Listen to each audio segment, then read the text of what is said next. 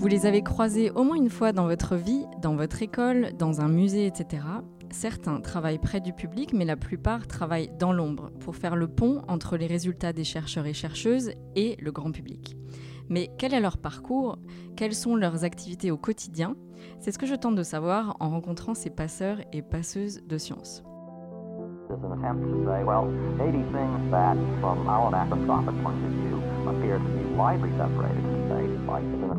Say, well, 80 things that, from our macroscopic point of view, appear to be widely separated from space. Like, is an attempt to say, well, 80 things that, from our macroscopic point of view, appear to be widely separated from space. Like, like, like, like, like. Aujourd'hui, j'accueille James Bowers, euh, docteur et consultant et coach chez Agent Majeur. Bonjour James. Bonjour, merci de m'accueillir, c'est très sympa. Je suis content d'être là. De rien, de rien. Alors, ma première question, euh, c'est déjà en voyant, voilà, en tapant ton nom sur Internet, on voit que tu es consultant et coach chez Agent Majeur. Donc, qu'est-ce que c'est Agent Majeur? Euh, ok, donc euh, euh, en bref, Agent Majeur, c'est une agence de communication scientifique. Donc en fait, qu'est-ce que ça veut dire? Ça veut dire qu'on on est une agence de com, donc on fait tout ce qu'une agence de com va faire, mais toujours avec un public scientifique. Donc ça, ça veut dire que on va travailler avec le privé, qui est par exemple euh, euh, EDF, euh, L'Oréal, Clarins, mais aussi on va travailler avec le public, CNRS, euh, euh, École Polytechnique par exemple. Et, ou sinon, on travaille aussi avec euh, tout ce qui est genre euh, euh, des fondations. Donc par exemple, on travaille avec la Fondation L'Oréal, euh, AXA, euh, Fonds pour la recherche, et ce genre de clients-là. Et euh, on divise nos activités en trois choses. Donc on donne des conseils, on fait la production et on fait l'information. Donc ça veut dire que on va donner des conseils sur un projet euh, de stratégie de communication ou euh, une campagne de communication ou des choses comme ça. On va produire tout ce qu'on peut imaginer dans la com, donc euh, les vidéos, les articles, les événements, des choses comme ça. Et le troisième, c'est formation. Donc on fait beaucoup de formation avec des chercheurs en direct. Donc euh, c'est prise de parole en public ou euh, rédaction scientifique. Et donc, dans quelles circonstances est-ce que un chercheur peut venir voir Agent Majeur et dire j'ai besoin de vous? Est-ce que c'est pour une conférence de presse Est-ce que c'est pour, euh, euh, je sais pas moi, un truc genre la fête de la science Est-ce que c'est une apparition euh, télé Euh, Qu'est-ce que c'est? Donc, en fait, c'est assez rare qu'un chercheur va venir directement chez nous. En général, euh, c'est les personnes qui veulent valoriser leurs chercheurs qui viennent nous voir. Donc, euh, par exemple, ça va être une fondation. euh, ils vont euh, financer, euh, par exemple, des postdocs, on va dire, et que eux, ils veulent que tous ces postdocs aient une formation à la communication ou euh, que euh, euh, ça peut être on a fait une remise de prix scientifique. Donc c'était une fondation qui avait fait une remise de prix pour les scientifiques et ils voulaient que nous, on les aide à créer euh, cet événement-là. Ça c'était pour la fondation euh, Bettencourt-Schuller qui était en 2018. Donc euh, nous, on va euh, en fait aider euh, les personnes à valoriser leurs chercheurs. Donc nous, on va être en direct. Par exemple, quand je fais une formation, je forme un chercheur en face, mais en général, c'est quelqu'un qui fait ça à la place du chercheur. Mais aussi, on fait des formations, par contre, où les gens peuvent venir en individuel, mais c'est un peu plus rare. Et moi, je me suis demandé, du coup, quelle est la journée typique de James Bowers? Une journée typique, ok, donc euh, quel jour? Parce que ça dépend le jour. Vraiment, c'est différent euh, et c'est un truc que j'adore aussi. Donc, euh, par exemple, parfois, je peux être, derrière mon écran, comme beaucoup de personnes qui font de la com et que je suis sur Twitter ou LinkedIn ou j'écris des articles pour des blogs. Ou euh, sinon, euh, je peux être euh, avec notre équipe ou, par exemple, Alex Yuknovski, notre CEO qui a créé Agent Majeur il y a, il y a 12 ans. Par exemple, nous, on peut peut-être se mettre autour d'une table, on va faire des brainstorming, on va aller chez un client faire des brainstorming. Ça change tous les jours et c'est différent à chaque fois. Donc, c'est. Mais ça s'arrête pas, donc ça, c'est cool. Alors, ma question d'après, évidemment, euh, parce que j'ai fait quelques recherches sur toi, sans te stocker, évidemment, mais. euh, et j'ai vu que tu avais euh, une thèse en sciences. Et donc, mon idée, c'est finalement, quel a été ton parcours pour t'amener finalement chez Agent Majeur? Oui, donc en fait, moi, je suis arrivé en France il y a 10 ans. Euh, pour faire euh, un doctorat. Donc euh, c'est comme ça que je suis arrivé ici. Je suis débarqué au Muséum national d'histoire naturelle. J'ai fait un- une thèse en biologie. J'ai terminé ça en 2014. Mais entre-temps, au milieu, vers 2012, j'ai participé en fait à un documentaire pour le web qui était créé par My Science Work, qui, faisait à l'époque, et qui fait encore d'ailleurs de la com scientifique.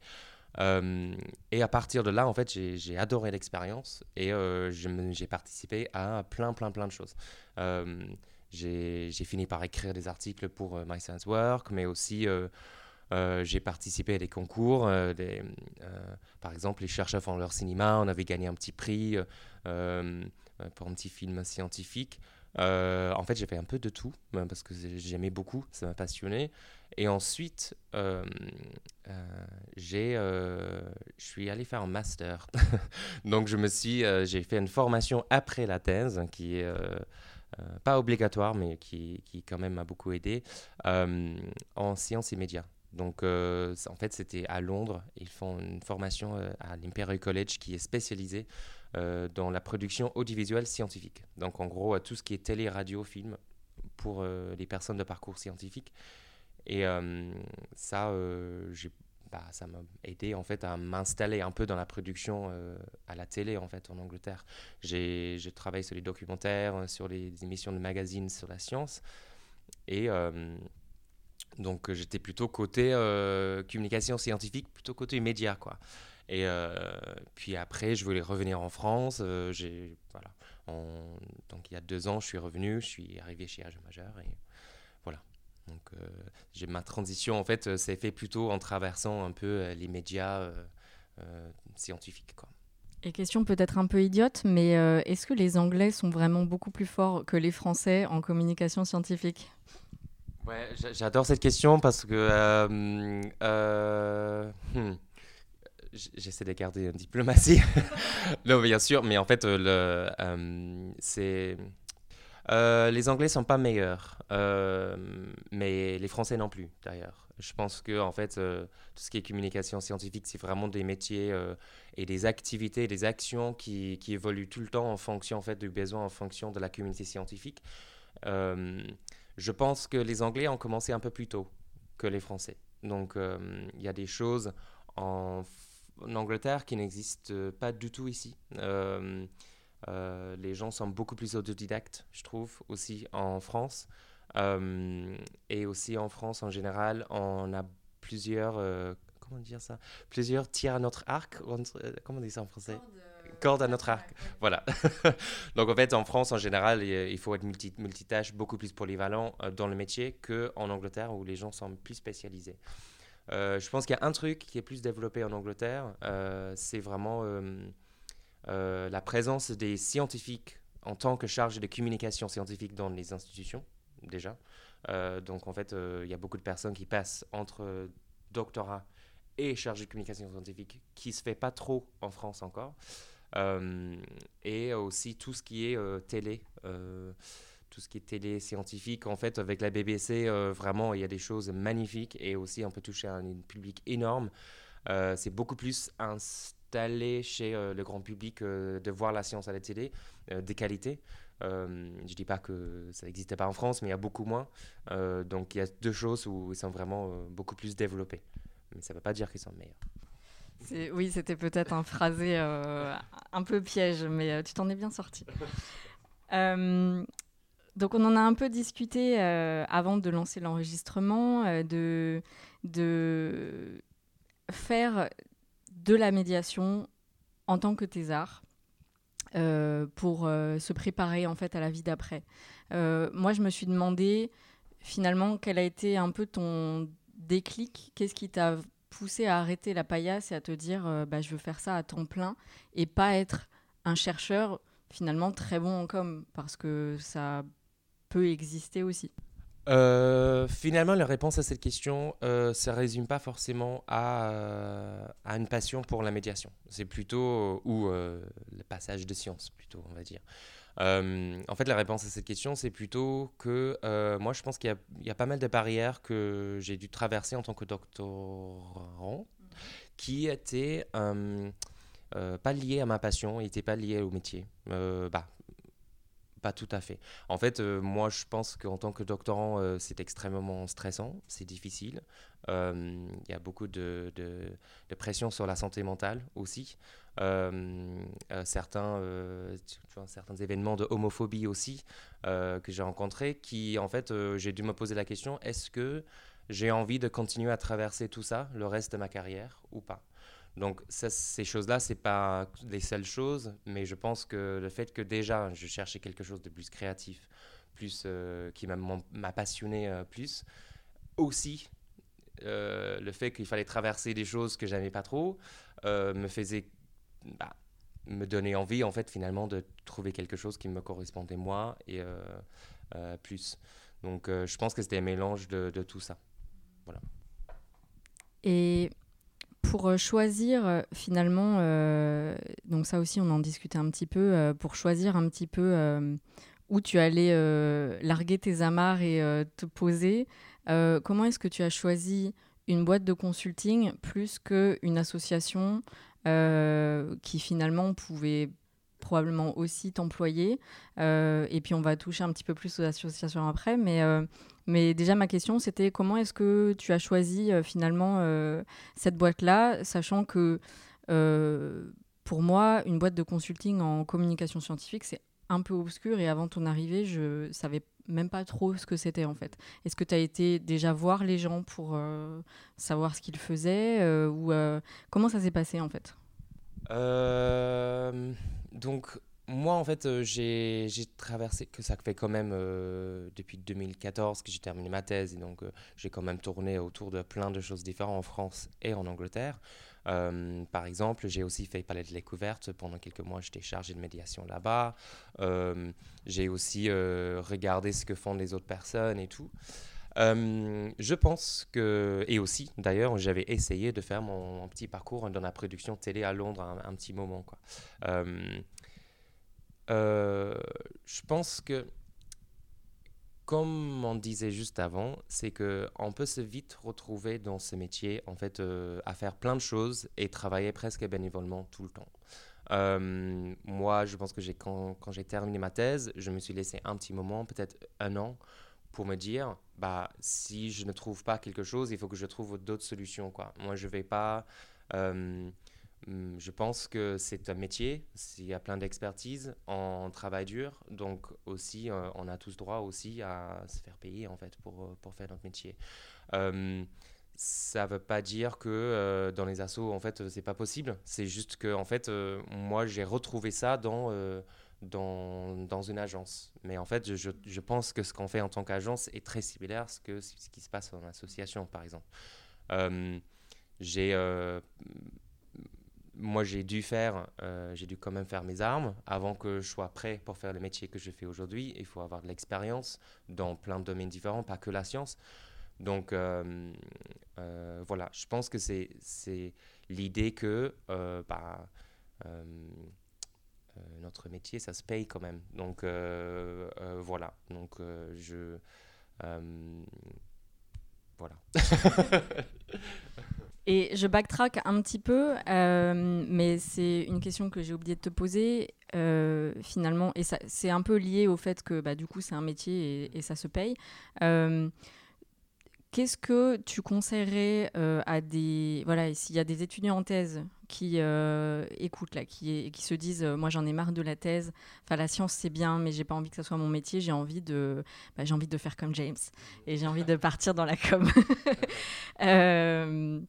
Euh, déjà, qu'est-ce que, la thèse t'a apporté et que tu as pu mettre en avant Et euh, d'où est venu ce besoin de faire un master en plus? Qu'est-ce que le master t'a apporté en plus? Ok, donc là, il y a deux questions, donc je vais essayer de répondre euh, le premier en premier. La première en premier, pardon. Donc, qu'est-ce que j'ai, qu'est-ce que la thèse m'a apporté? Donc, euh, la thèse, ça apporte énormément de choses. Donc, il faut jamais l'oublier que, en fait, euh, juste le processus d'avoir réussi une thèse, en fait, on fait partie d'une très petite partie de la population. Euh, et en fait, donc, vous, donc, vous êtes génial si vous arrivez à le faire. Et voilà, il faut, le dire. Je pense que euh, ce que ce qui, ce qui j'utilise maintenant, en fait, c'est que moi, je suis en contact avec les chercheurs quasiment tous les jours. Si je suis pas en contact avec les chercheurs, je suis en contact avec les services comme, en fait, qui représentent les chercheurs. Donc, euh, ce, qui, ce, qui, ce que moi j'ai gardé, c'est qu'en fait, euh, quel est le quotidien d'un chercheur En fait, que tout le monde ne sait pas ça, en fait. Euh, donc je garde ça avec moi. Quels sont les enjeux pour les chercheurs? Quels sont les enjeux euh, que, qui, leur, euh, qui leur poussent à faire ce qu'ils font et, de quoi ils ont besoin ces personnes-là? Vraiment tout ça, j'utilise aujourd'hui dans mon métier. si, si, si, on parle plutôt des, des outils qu'on apprend en tant que chercheur, qu'on va garder après, qui ne sont pas forcément exactement ce que moi je fais au quotidien, il y a aussi plein de choses euh, simples en fait qu'on oublie, euh, comme, comme pouvoir réseauter ou euh, pouvoir en fait décortiquer le travail de quelqu'un d'autre, pouvoir critiquer quelque chose, avoir un esprit critique. Toutes ces choses-là en fait, ils peuvent être appliquées à n'importe quel domaine après. Et il faut jamais oublier que la thèse, c'est pas juste pour devenir chercheur après, il y a plein d'autres choses à faire. donc voilà. la deuxième question, c'était je pense que je voulais pas faire un master en plus, comme beaucoup de personnes. Après, euh, j'ai essayé de ne pas le faire. Euh, et euh, je, finalement, je pense que j'aurais pu réussir sans. par contre, moi, j'ai quand même un gros challenge, c'est que je suis britannique, je suis en France, et que mon niveau de français n'est pas 100% parfait. Voilà, donc ça n'était pas comme ça il y a trois ans, toujours pas le cas. Donc, euh, en com, en fait, il faut quand même avoir des bases. Il faut pouvoir écrire, euh, tu vois, bien. Donc, moi, je parle mieux que j'écris déjà, euh, mais aussi j'écrirai ou je parlerai jamais en français comme je parle ou écris en anglais. Donc, j'avais aussi ce blocage-là qui vraiment m'est limité énormément. Donc, quand je suis retourné en Angleterre pour faire un master, ce n'était pas que pour faire le master, c'était aussi pour voir s'il fallait que je fasse mon métier en Angleterre. Euh, qui, était un peu douloureux parce que je voulais pas du tout partir de la France. Euh, donc voilà, donc ça, ça m'a poussé à le faire. Par contre, il y a un truc qui m'est arrivé, c'est qu'en attendant, parce que moi j'ai trouvé la place pour le master, c'était aussi financé, Welcome Trust. Il propose deux financements par an euh, pour les docteurs qui veulent faire ce métier-là dans cette formation-là. Donc c'est bon à savoir si quelqu'un veut, veut, tenter. Hum, j'ai réussi à avoir un financement, donc ça m'a aidé aussi. Mais juste avant, un mois avant que je rentre en Angleterre, euh, je me retrouve euh, sur un tournage euh, très bizarre sur une émission de télé qui passera sur Énergie 12. Et donc, au moment de partir, en septembre, le premier dimanche, ou je pense le deuxième dimanche, ou un truc comme ça, il y avait une émission hebdomadaire dans laquelle j'apparaissais en tant que vulgarisateur scientifique, on va dire. Ça, bah, c'était toute une saison et que en fait euh, ça ça s'est pas repris après donc euh, c'est pas très très bien fini je pense. Mais euh, ce que je vais dire c'est que si j'avais resté en France si je suis resté en France en fait je pense que j'avais d'autres opportunités qui s'ouvraient en fait.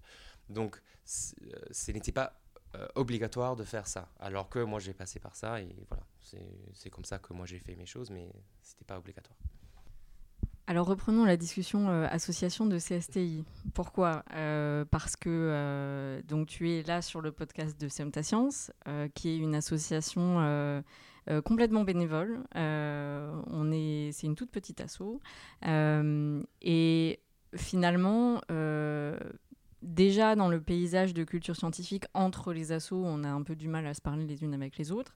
Mais en plus, euh, les boîtes de com, c'est euh, quelque chose qui est complètement euh, hors de portée. et donc, je trouve ça assez beau que tu sois là aujourd'hui pour qu'on puisse en discuter et puis que j'ai un peu ton regard sur, bah déjà, est-ce que vous faites des choses chez Agent Majeur avec les associations Et puis, qu'est-ce qui pourrait être amélioré de ce côté-là ou pas d'ailleurs? Euh, en fait, moi, je suis là parce que je pense que, euh, bah, euh, comme toi, comme tu dis, les assos, ne parlent pas forcément entre elles. et les agences ne parlent pas forcément avec les assos. moi, je suis là en grande partie parce que nous, on voudrait bien que ça change. C'est c'est pas que venir ici qui va tout changer ça, mais aussi, je pense que nous, je ne peux pas trop dire, mais à l'intérieur de notre agence, on est aussi en train de travailler sur des, des, des, manières de travailler ensemble avec des assos. En fait, euh, il faut dire qu'en agence, on est totalement privé. en asso, vous êtes totalement public. Donc, il y a comment est-ce qu'on peut faire le pont entre le privé et le public? En termes de communication scientifique ou médiation scientifique, qui est quand même un métier très jeune. Euh, donc euh, euh, voilà, je pense que il y a plein de choses qu'on peut créer ensemble, il y a plein de moyens de travailler ensemble et, et bah, le côté privé en agence, nous on est prêts aussi, je pense les assos aussi. Donc ce lien-là, c'est voilà, ça va se faire naturellement, je pense, et on, on, est fait tous partie de la même communauté, voilà. voilà. Je suis assez d'accord avec toi. Euh, et pour l'instant, ça manque un petit peu de, de, plans concrets sur euh, comment faire les choses. Après, euh, je pense qu'effectivement, initier le dialogue, ça serait déjà un bon début. Se retrouver peut-être dans les mêmes endroits en même temps pour discuter. donc, effectivement, si jamais chez Agent Majeur, vous voulez nous contacter, qu'on vienne, etc., c'est complètement open. Mon autre question, euh, donc c'était euh, effectivement les boîtes de communication, c'est essentiellement privé, euh, mais vous faites quand même des choses pour le public, enfin le, la recherche publique. du coup, c'est financé par les organismes de recherche en fait, c'est ça? Hmm. Euh, donc, est-ce qu'on vole tes clients, c'est ça Non, je plaisante. Mais euh, alors, donc, euh, en fait, nous, par exemple, j'essaie de, de, réfléchir. un exemple concret, c'est par exemple École Polytechnique. C'est public, on est d'accord. donc, et aussi, eux, ils ont des besoins que nous, on peut fournir. Donc, eux, ils vont nous embaucher pour faire des choses. Par exemple, je, euh, je fais, euh, j'ai fait deux fois l'année dernière euh, une formation, rédiger sa thèse en anglais pour leur doctorant. Donc, en fait, ils, vont, ben, ils vont nous appeler, ils vont faire appel à nous pour, pour, pour, fournir ce genre de service. Quoi. donc, en général, c'est comme ça que ça se travaille. C'est, mais ça prend plein plein de formes différentes en fait parce que nous on fait des choses très très variées. Euh, le principe d'une agence c'est que on n'est pas juste les personnes qui travaillent dans l'agence qui sont on est plusieurs consultants, euh, mais aussi on a un réseau euh, assez vaste donc qui s'étend de très large donc en fonction de chaque projet qui tombe euh, sur nous, on va aussi euh, étoffer notre équipe avec des compétences euh, qu'on sait qui sont très bien, avec qui on a l'habitude de travailler, qui savent bien travailler sur des, sujets scientifiques. Et, voilà, donc aussi on est capable de s'adapter à plein de choses différentes. Donc en général, hmm, bah, institution ou un institut va venir nous voir, est-ce que vous pouvez faire ça? En général, c'est oui, et on répond euh, notre objectif euh, change en fonction de la personne euh, qui demande. C'est plutôt ça. Alors que si je ne me trompe pas, en assaut, l'objectif est déjà défini dès le départ, un peu plus. voilà. donc tu as dit au début que c'était les, les gens qui emploient les chercheurs qui vous contactent pour bah, parfois donc parfois produire des choses, mais aussi former les chercheurs à la communication. Comment est-ce que les chercheurs répondent euh, au fait d'être envoyés vers une agence de com pour être formés à la communication? Est-ce qu'ils sont positifs ou est-ce qu'ils euh, estiment qu'ils savent déjà très bien parler en public et qu'ils n'en ont pas besoin? Donc, euh, la réponse à cette question est simple. nous tous, dans l'agence, on a tous un parcours de scientifique. Tous. Donc, les personnes qui vont former, chez nous, tous soit docteurs, soit ingénieurs, déjà. Donc, euh, on n'est pas des gens de la com qui viennent former les chercheurs, on est des scientifiques qui font la com, qui viennent faire former les chercheurs. En général, c'est plutôt comme ça que c'est présenté.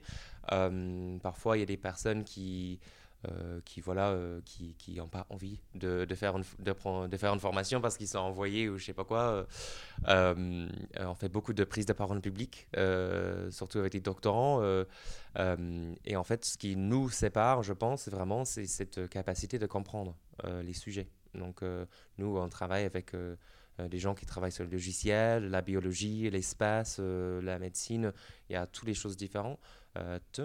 et en fait, les gens en général, ils apprécient le fait que nous, on est capable de comprendre leurs sujets et leurs enjeux.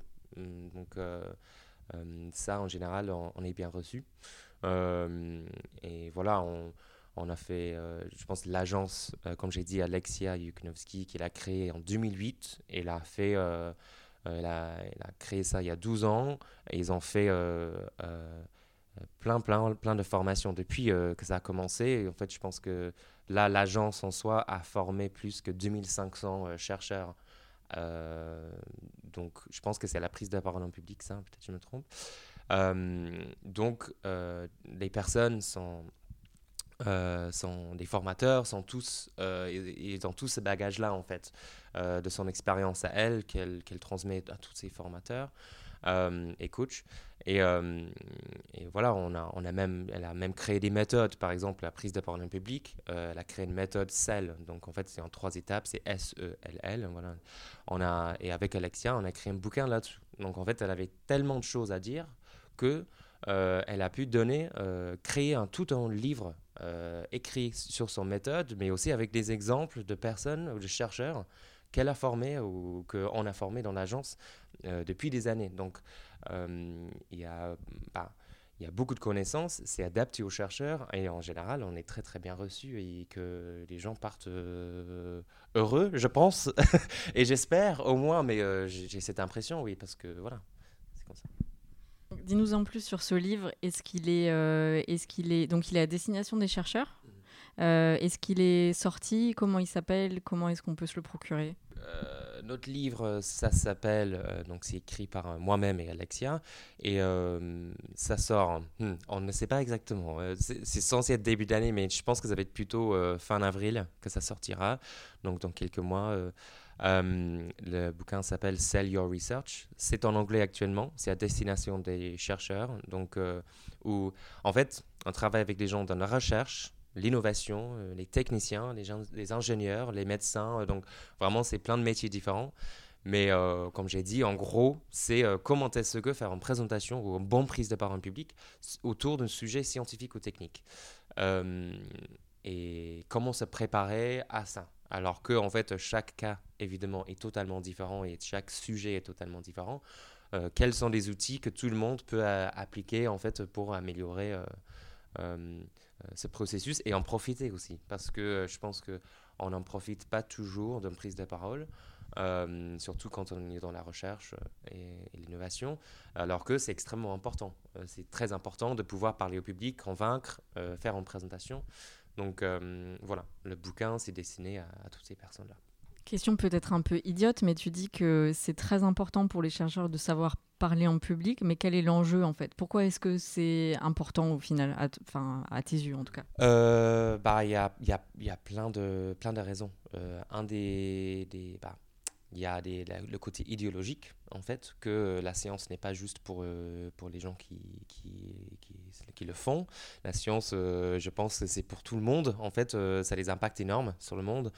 Les personnes qui ont créé de l'intelligence artificielle, en fait, ne sont pas forcément les mêmes personnes qui l'utilisent sur le marché aujourd'hui. Et donc, en fait, tout ce qu'on fait en termes de recherche, ça va toujours, toujours découler sur avoir un impact sociétal. Et euh, il faut garder ce lien, pour moi, en tout cas, euh, chercheur ou scientifique, et en fait l'impact du travail qu'on est en train de faire. Euh, mais deuxièmement, aussi pour un chercheur, bah, non seulement tu vas sentir mieux sur toi-même si tu réussis ta prise de parole en public alors qu'à la place de le rater, mais aussi ça peut être du financement pour la recherche, ça peut être aussi créer des liens avec d'autres chercheurs euh, forger des collaborations, euh, attirer des, des, des, euh, des compétences, des, des, gens qui veulent faire, travailler avec nous, faire des études avec nous, des docteurs, des trucs comme ça. C'est le partage, mais aussi, ça, en fait, la science n'est rien si c'est pas communiqué à quelqu'un d'autre. Donc, soit par la prise de parole, soit par euh, d'autres moyens. Mais je pense que c'était, peut-être je me trompe, je pense que c'est Einstein qui l'a dit ça, euh, que, que la science, euh, bah, la science n'est rien si ce n'est pas communiqué euh, voilà, derrière. C'était qui D'accord, on va Wikipédia ça après. Mais euh, voilà, c'est, c'est, il y, a- il y a beaucoup de raisons pour lesquelles c'est important et Alors, on arrive à la fin du podcast. Euh, je vais te laisser quand même le dernier mot. Est-ce qu'il y a quelque chose que tu n'as pas réussi à aborder parce que j'ai pas posé la question et que tu as envie de dire? Euh, hmm, Est-ce qu'il y avait quelque chose que j'avais envie de dire?